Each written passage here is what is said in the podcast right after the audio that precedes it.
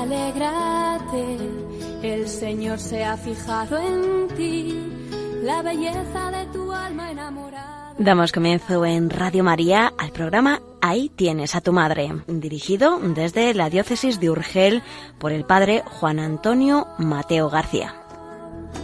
El mejor regalo es tu sí, María, hágase en mí. Estimados en María, bienvenidos al programa Ahí tienes a tu madre, dirigido por don Juan Antonio Mateo, doctor en Sagrada Teología por la Pontificia Universidad Gregoriana de Roma, miembro de la Sociedad Mariológica Española y profesor del Instituto Santo Tomás de Valmesiana en Barcelona. En nuestro programa de hoy vamos a tratar el tema de la realeza de María. Voy a responder a las preguntas de esta primera parte introductoria del programa siguiendo el magisterio de un gran papa, Pío XII, el cual escribió una preciosa encíclica titulada Acheli Reginam, a la Reina del Cielo. Y en la introducción de este documento pontificio que merece ser releído, nos decía Pío XII, a la Reina del Cielo, ya desde los primeros siglos de la Iglesia católica, elevó el pueblo cristiano suplicantes oraciones e himnos de loa y piedad, así en sus tiempos de felicidad y alegría, como en los de angustia y peligros. Con estas palabras el pontífice expresaba este movimiento de devoción del pueblo cristiano hacia esta Reina buena, Madre misericordiosa, que nos asiste continuamente con su gran poder.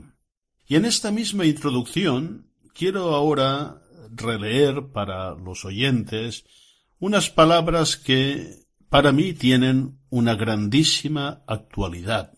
Decía en aquel momento histórico el Papa Pío XII, ahora, después de las grandes ruinas que aun ante nuestra vista han destruido florecientes ciudades, villas y aldeas, ante el doloroso espectáculo de tales y tantos males morales que amenazadores avanzan en cenagosas oleadas, a la par que vemos resquebrajarse las bases mismas de la justicia y triunfar la corrupción, en este incierto y pavoroso estado de cosas, nos vemos profundamente angustiados, pero recurrimos confiados a nuestra Reina María. Ciertamente, queridos oyentes, también habréis apreciado connotaciones muy actuales en este texto que se escribió el año 1954. Efectivamente, creo que hay que volver con mucha confianza a esta reina María, poderosa, en las circunstancias que nos toca vivir.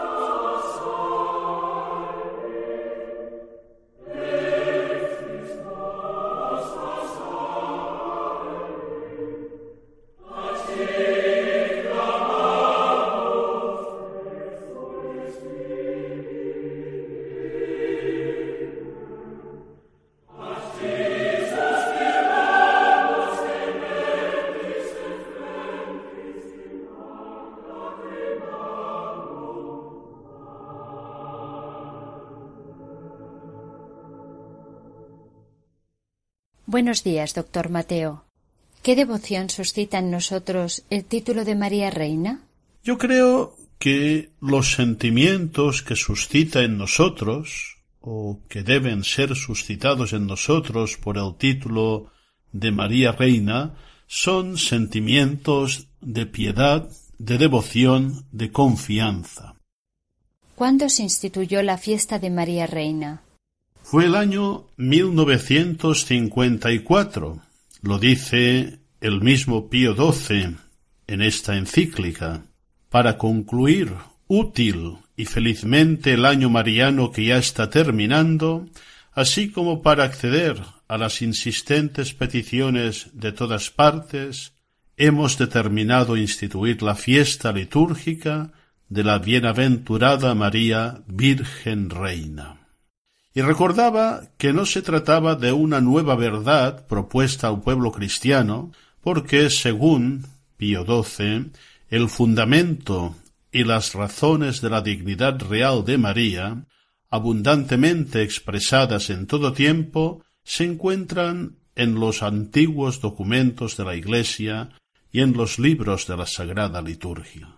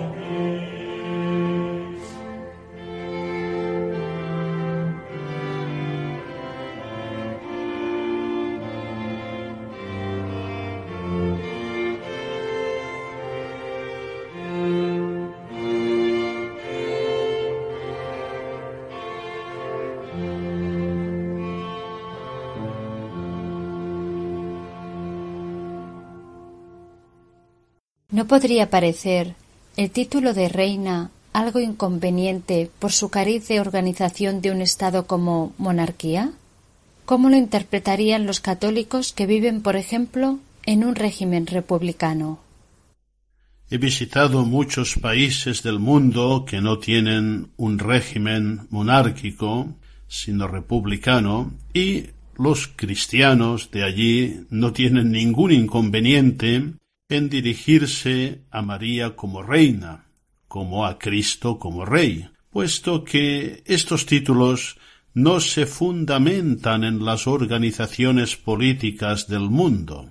El Papa Pío XII dice lo siguiente. Con razón ha creído siempre el pueblo cristiano, aun en los siglos pasados, que aquella de la que nació el Hijo del Altísimo, que reinará eternamente en la casa de Jacob, y será príncipe de la paz, rey de los reyes y señor de los señores, por encima de todas las demás criaturas recibió de Dios singularísimos privilegios de gracia. Y sigue diciendo, y considerando luego las íntimas relaciones que unen a la madre con el hijo, reconoció fácilmente en la madre de Dios una regia preeminencia sobre todos los seres. Concluía, por ello se comprende fácilmente cómo ya los antiguos escritores de la Iglesia querían claramente significar que de la realeza del Hijo se había de derivar a su madre una singular elevación y preeminencia. Se trata pues de una fundamentación claramente teológica, cristológica.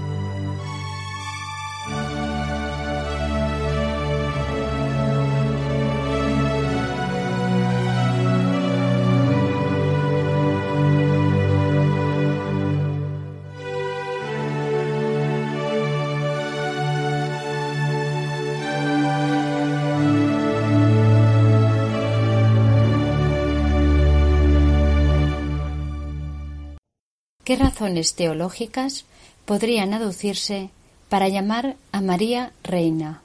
El Papa Pío XII, en su encíclica Acheli Regina, cuya lectura recomiendo vivamente a todos los oyentes, aducía sobre todo dos grandes razones. El fundamento de la realeza de María estriba por un lado en su divina maternidad y por otro en su asociación a la obra de la redención. Cito dos textos de la encíclica. El primero dice así El argumento principal en que se funda la dignidad real de María, evidente ya en los textos de la tradición antigua y en la sagrada liturgia, es indudablemente su divina maternidad. De hecho, en las Sagradas Escrituras se afirma del Hijo que la Virgen dará luz, que será llamado Hijo del Altísimo, y el Señor Dios le dará el trono de David su padre, y reinará en la casa de Jacob eternamente, y su reino no tendrá fin. Y además María es proclamada Madre del Señor. Se sigue de ello, lógicamente, que ella misma es reina, pues ha dado vida a un hijo que ya en el instante mismo de su concepción, aun como hombre, era rey y señor de todas las cosas por la unión hipostática de la naturaleza humana con el Verbo. También Pío XII establece como un principio fundamental de la realeza de María su asociación a la obra de la redención. Y dice así, en un texto denso pero muy profundo. Si María, en la obra de la salvación espiritual, por voluntad de Dios, fue asociada a Cristo Jesús, principio de la misma salvación, y ello en manera semejante a la en que Eva fue asociada a Adán, principio de la misma muerte, por lo cual puede afirmarse que nuestra redención se cumplió según una cierta recapitulación por la que el género humano, sometido a la muerte por causa de una virgen, se salva también por medio de una virgen. y decía de manera más sucinta, así como Cristo, el nuevo Adán, es nuestro Rey no sólo por ser Hijo de Dios, sino también por ser nuestro Redentor, así, según una cierta analogía, puede igualmente afirmarse que la Beatísima Virgen es reina, no sólo por ser Madre de Dios, sino también por haber sido asociada, cual nueva Eva, al nuevo Adán. Vemos aquí este tema recurrente en la tradición y en el magisterio de la asociación de María, de la perfecta asociación y colaboración de María a la persona y a la obra del Redentor. Y los oyentes se darán cuenta en la segunda parte del programa en que se comentará un texto del magisterio del Papa San Juan Pablo II, cómo estos argumentos son retomados y profundizados.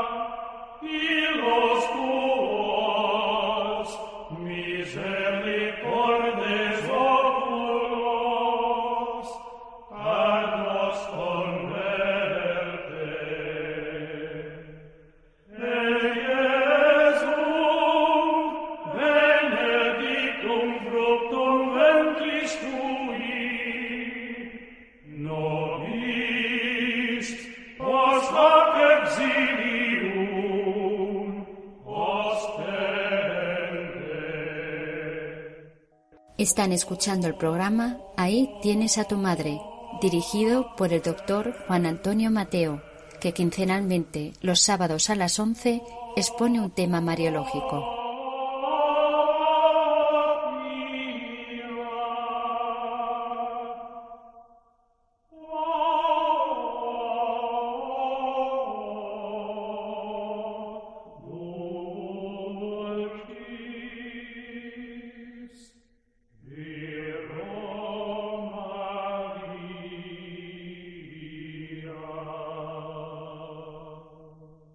En la segunda parte de este programa vamos a escuchar una preciosa catequesis del Papa San Juan Pablo II sobre María, Reina del Universo, catequesis que tuvo lugar en la audiencia general del día 23 de julio del año 1997.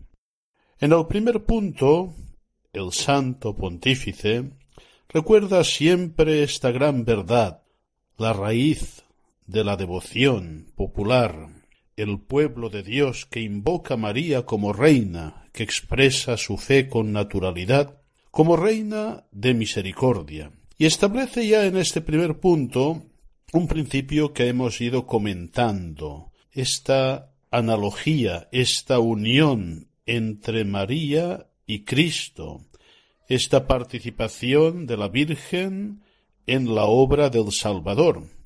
Y así como ella participa en la cruz, participa en la resurrección, participa en la plena glorificación que se expresa por su asunción y por su coronación como reina. Y nos dice San Juan Pablo II que María fue elevada como reina del universo para ser conformada más plenamente a su Hijo. Escuchemos este primer punto de la catequesis. La devoción popular invoca a María como reina.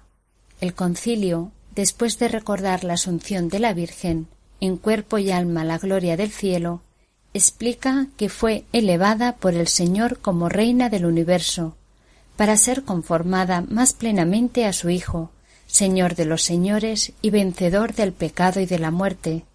Lumen Gentium 59. En efecto, a partir del siglo V, casi en el mismo periodo en que el concilio de Éfeso la proclama Madre de Dios, se empieza a atribuir a María el título de Reina. El pueblo cristiano, con este reconocimiento ulterior de su excelsa dignidad, quiere ponerla por encima de todas las criaturas, exaltando su función y su importancia en la vida de cada persona y de todo el mundo. Pero ya en un fragmento de una homilía atribuido a Orígenes, aparece este comentario a las palabras pronunciadas por Isabel en la visitación. Soy yo quien debería haber ido a ti, puesto que eres bendita por encima de todas las mujeres, tú, la madre de mi Señor, tú, mi Señora. En este texto se pasa espontáneamente de la expresión la madre de mi Señor al apelativo mi Señora, anticipando lo que declarará más tarde San Juan Damasceno, que atribuye a María el título de soberana. Cuando se convirtió en madre del Creador, llegó a ser verdaderamente la soberana de todas las criaturas.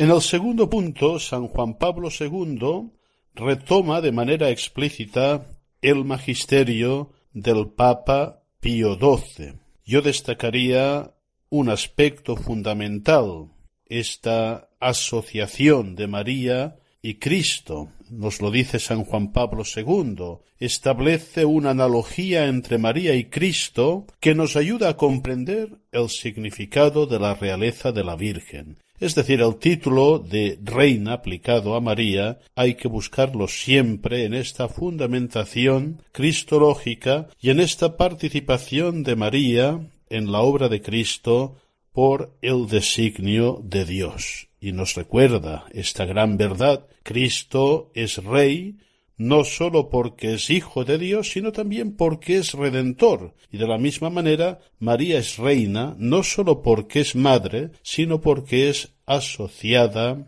a Cristo en la obra de la redención. Hay un punto en este segundo momento de la catequesis interesante cuando el Papa explica que en el lenguaje bíblico sentarse a la diestra de Dios significa compartir su poder soberano. Y hay un precioso salmo, he aquí la reina a tu derecha vestida con vestidos de oro, que la Iglesia aplica en un sentido plenior a la Virgen María. Escuchemos este hermoso segundo punto de la catequesis. Mi venerado predecesor, Pío XII, en la encíclica Acheli Reginam, a la que se refiere el texto de la Constitución Lumen Gentium, indica como fundamento de la realeza de María además de su maternidad, su cooperación en la obra de la redención. La encíclica recuerda el texto litúrgico Santa María, Reina del cielo y soberana del mundo, sufría junto a la cruz de nuestro Señor Jesucristo. Establece además una analogía entre María y Cristo, que nos ayuda a comprender el significado de la realeza de la Virgen.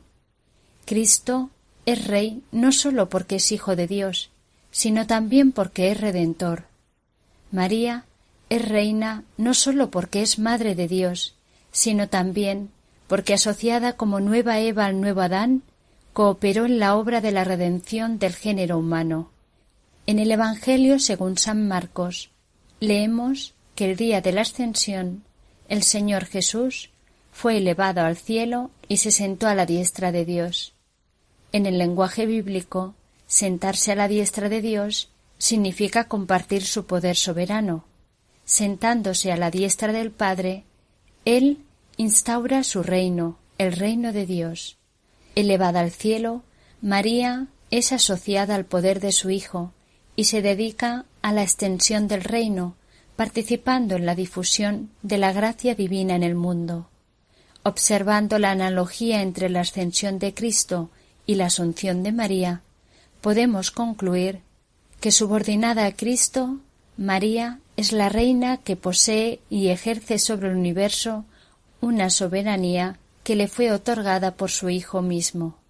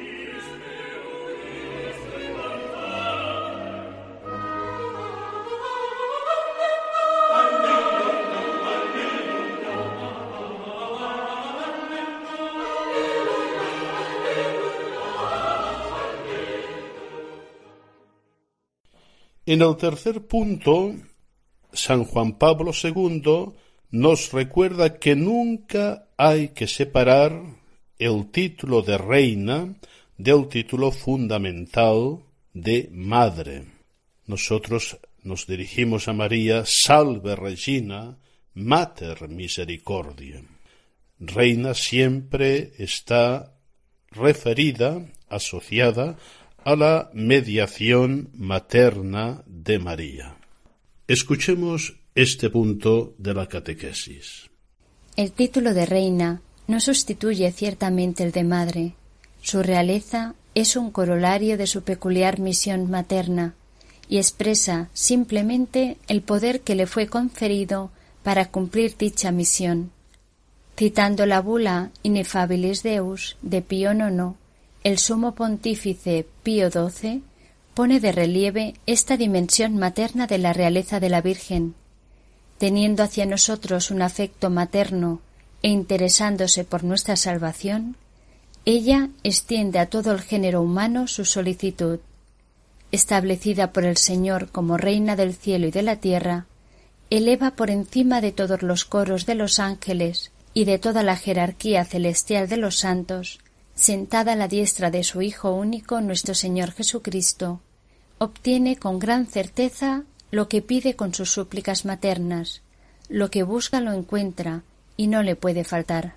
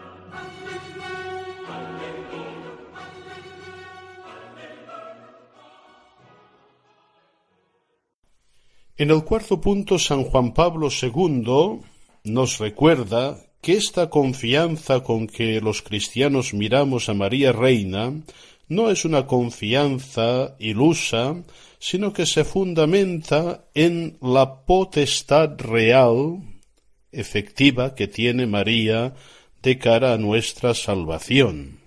Nos lo dice explícitamente el Santo Pontífice al afirmar que la solicitud de María Reina por los hombres llega a ser plenamente eficaz precisamente en virtud del estado glorioso posterior a la Asunción. Escuchemos este cuarto e importante punto de la catequesis.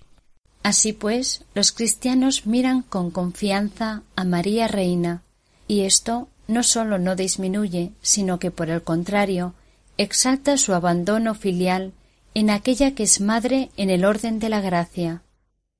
Más aún, la solicitud de María Reina por los hombres puede ser plenamente eficaz precisamente en virtud del estado glorioso posterior a la Asunción. Esto lo destaca muy bien San Germán de Constantinopla, que piensa que ese estado asegura la íntima relación de María con su Hijo y hace posible su intercesión en nuestro favor. Dirigiéndose a María, añade Cristo quiso tener, por decirlo así, la cercanía de tus labios y de tu corazón. De este modo, cumple todos los deseos que le expresas cuando sufres por tus hijos y Él hace con su poder divino todo lo que le pides.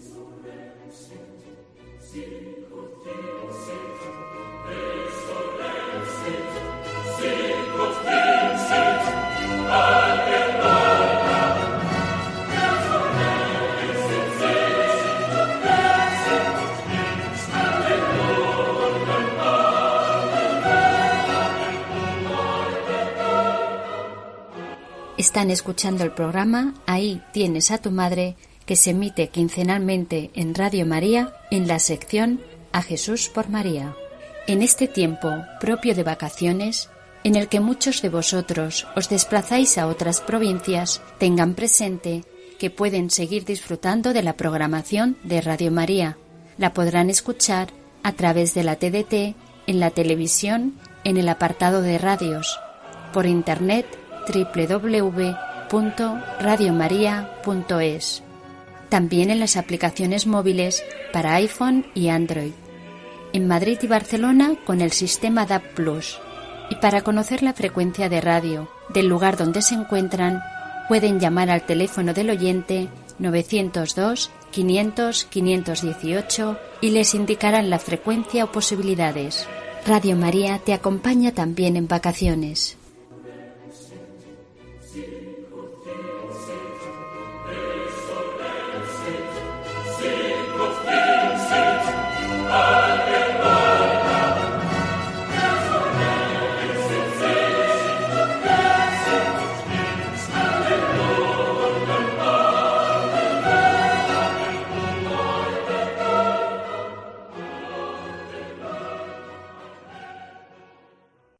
Y finalmente, en el último punto de esta catequesis, San Juan Pablo II nos hace ver eh, una cosa muy, muy elemental en la piedad del pueblo de Dios, que esta reina madre que es María no es un personaje distante, que nos mira desde la distancia, sino que precisamente en virtud de su asunción, de su glorificación, de su coronación como reina, está más en plena comunión con todos nosotros. Lo dice muy bien el Papa. La Asunción no sólo favorece la plena comunión de María con Cristo, sino también con cada uno de nosotros. Está junto a nosotros porque su estado glorioso le permite hacerlo y no crea distancia entre nosotros y ella, eh, puesto que María, desde su situación gloriosa, tiene esta potestad de conocer todo lo que nos pasa en nuestra vida y así sostenernos con amor materno en las pruebas que debemos pasar. Escuchemos este último fragmento de la catequesis de San Juan Pablo II sobre María Reina. Se puede concluir que la Asunción no sólo favorece la plena comunión de María con Cristo, sino también con cada uno de nosotros. Está junto a nosotros porque su estado glorioso le permite seguirnos en nuestro itinerario terreno diario. También leemos en San Germán Tú moras espiritualmente con nosotros, y la grandeza de tu desvelo por nosotros manifiesta tu comunión de vida con nosotros. Por tanto, en vez de crear distancia entre nosotros y ella, el estado glorioso de María suscita una cercanía continua y solícita. Ella conoce todo lo que sucede en nuestra existencia y nos sostiene con amor materno en las pruebas de la vida.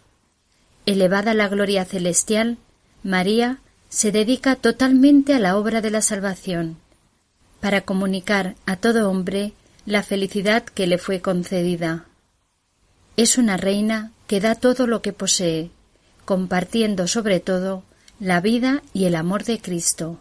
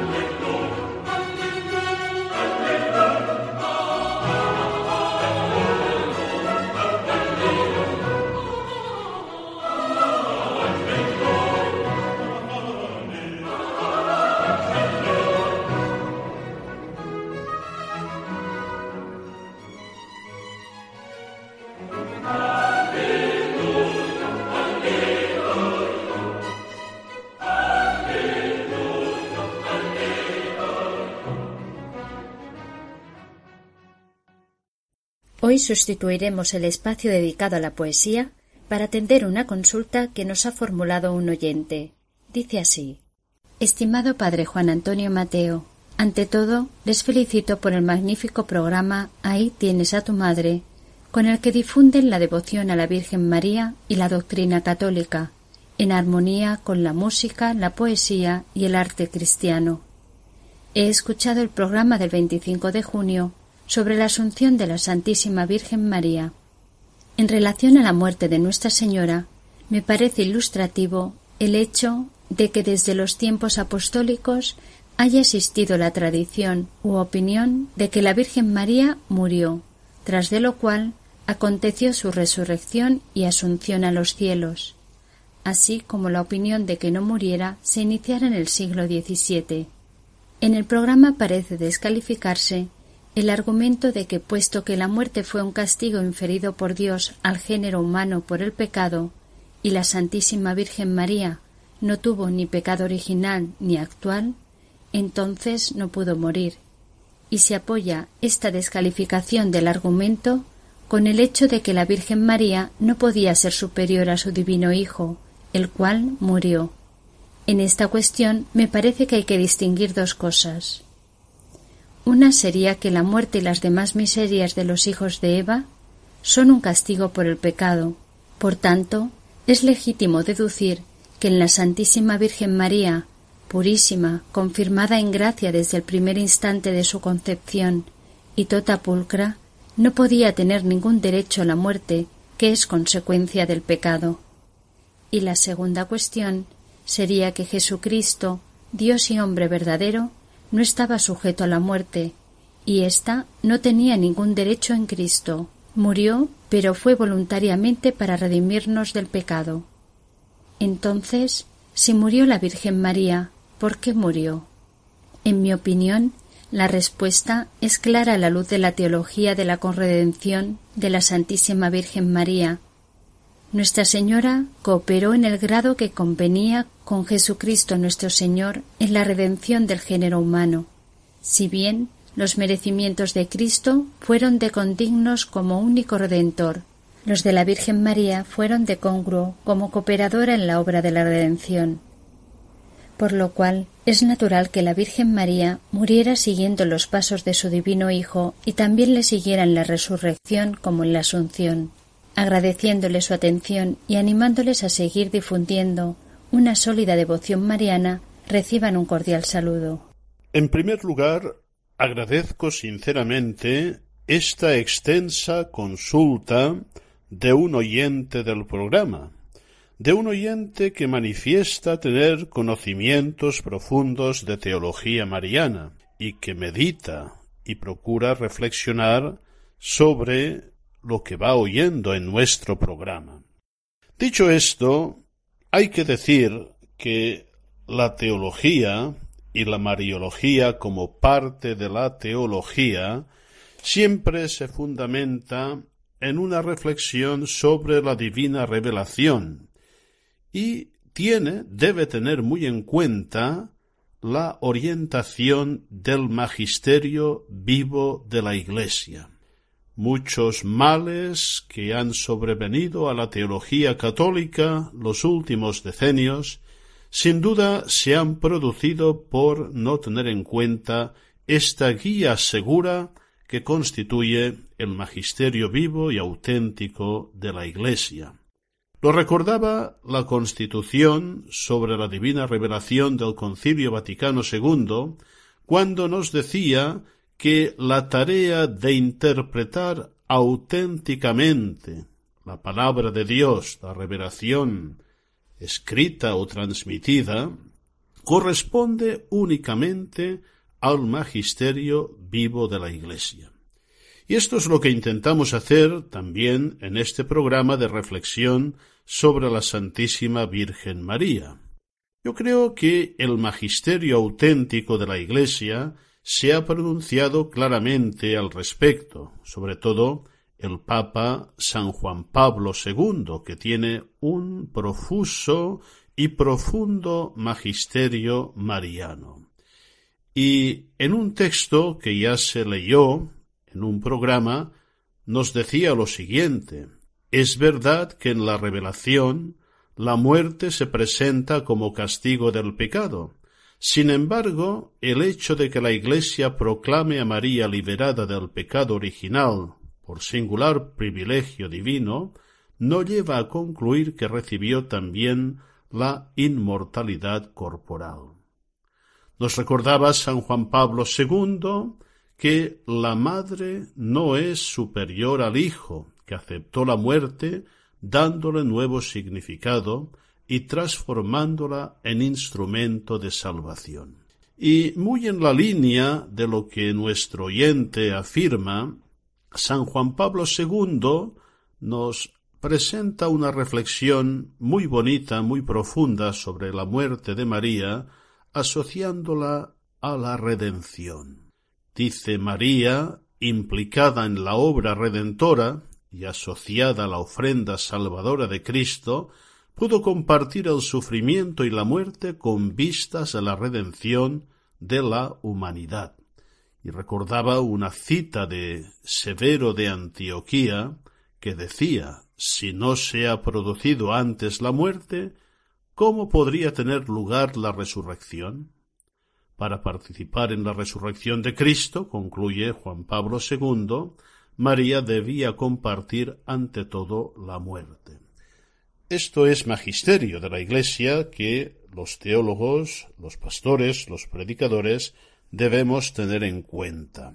Dicho esto, yo creo que no se entra en descalificación de argumentos, ¿eh? porque no va por aquí la reflexión del magisterio de la Iglesia. Nuestro oyente le parece que se descalifica el argumento de que puesto que la muerte fue un castigo inferido por Dios al género humano por el pecado y la Santísima Virgen no tuvo ni pecado original ni actual, entonces no pudo morir. Yo creo que habría que completar esta afirmación diciendo no pudo morir como una consecuencia del pecado. En el caso de María, su muerte no es consecuencia del pecado. Eh, va por otra línea, en la línea de asociación a la persona y a la obra de Jesucristo, pues María es la criatura que ha tenido la unión más perfecta con la persona y con la obra del Salvador.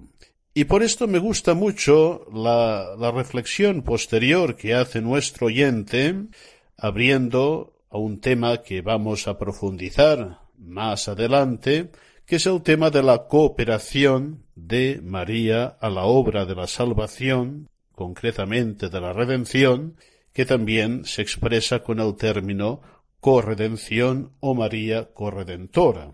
Se pregunta, ¿por qué murió la Virgen? ¿Eh? Y yo me gustaría recordar aquella cita de San Francisco de Sales, que también recordaba el Papa San Juan Pablo II, cuando consideraba que la muerte de María se produjo como efecto de un ímpetu de amor. Habla de una muerte en el amor, a causa del amor y por el amor. Y por eso llega a afirmar que la Madre de Dios murió por amor, murió de amor por su Hijo Jesús y ciertamente por lo que Cristo amaba, por los hombres, por la humanidad, por quien se ofrecía en sacrificio. Amor implica unión, implica colaboración, implica esta participación tan profunda de la Virgen María en la redención del género humano. Animamos a los oyentes a enviar sus consultas al correo electrónico ahí tienes a tu madre arroba radiomaria.es para que las pueda atender el doctor Juan Antonio Mateo. Aquellas que se consideren más interesantes serán tratadas en el programa. Envíen solo preguntas referentes a la temática que se trata en el programa, es decir, todo aquello que se refiere a la Virgen María.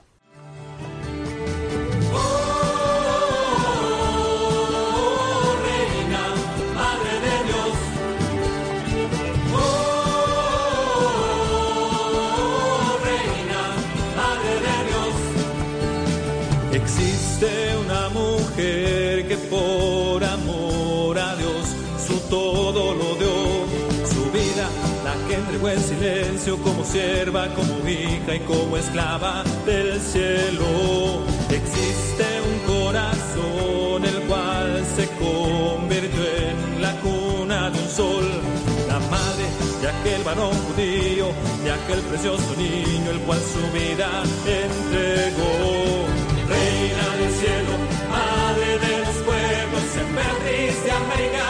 Dueña de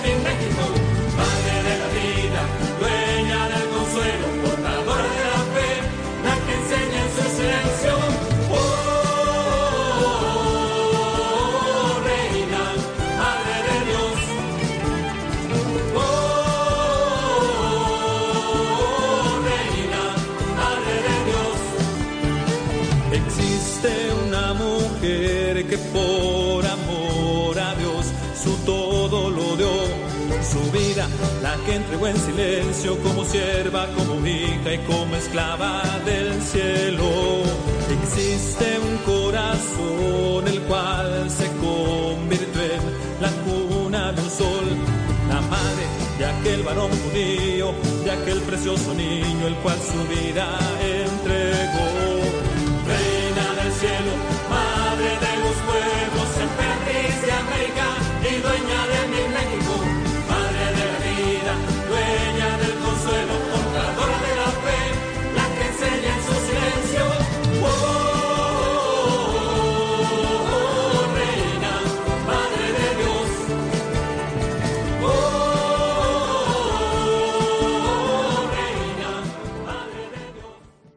Hemos llegado al final del programa. Les deseamos un feliz día en compañía de María. Nos recogemos interiormente y en unos minutos, a las doce en punto, Radio María nos congrega en torno a la Reina de los Cielos para rezar la bella oración del Ángelus. Continúen en la sintonía de Radio María.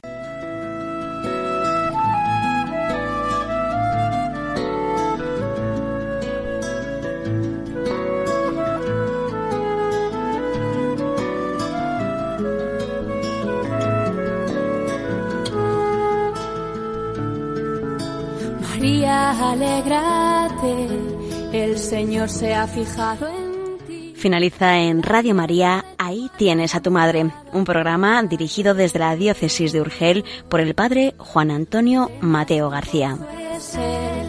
Su espíritu desciende hoy y la gracia se derrama hasta llenar tu corazón. El mejor rey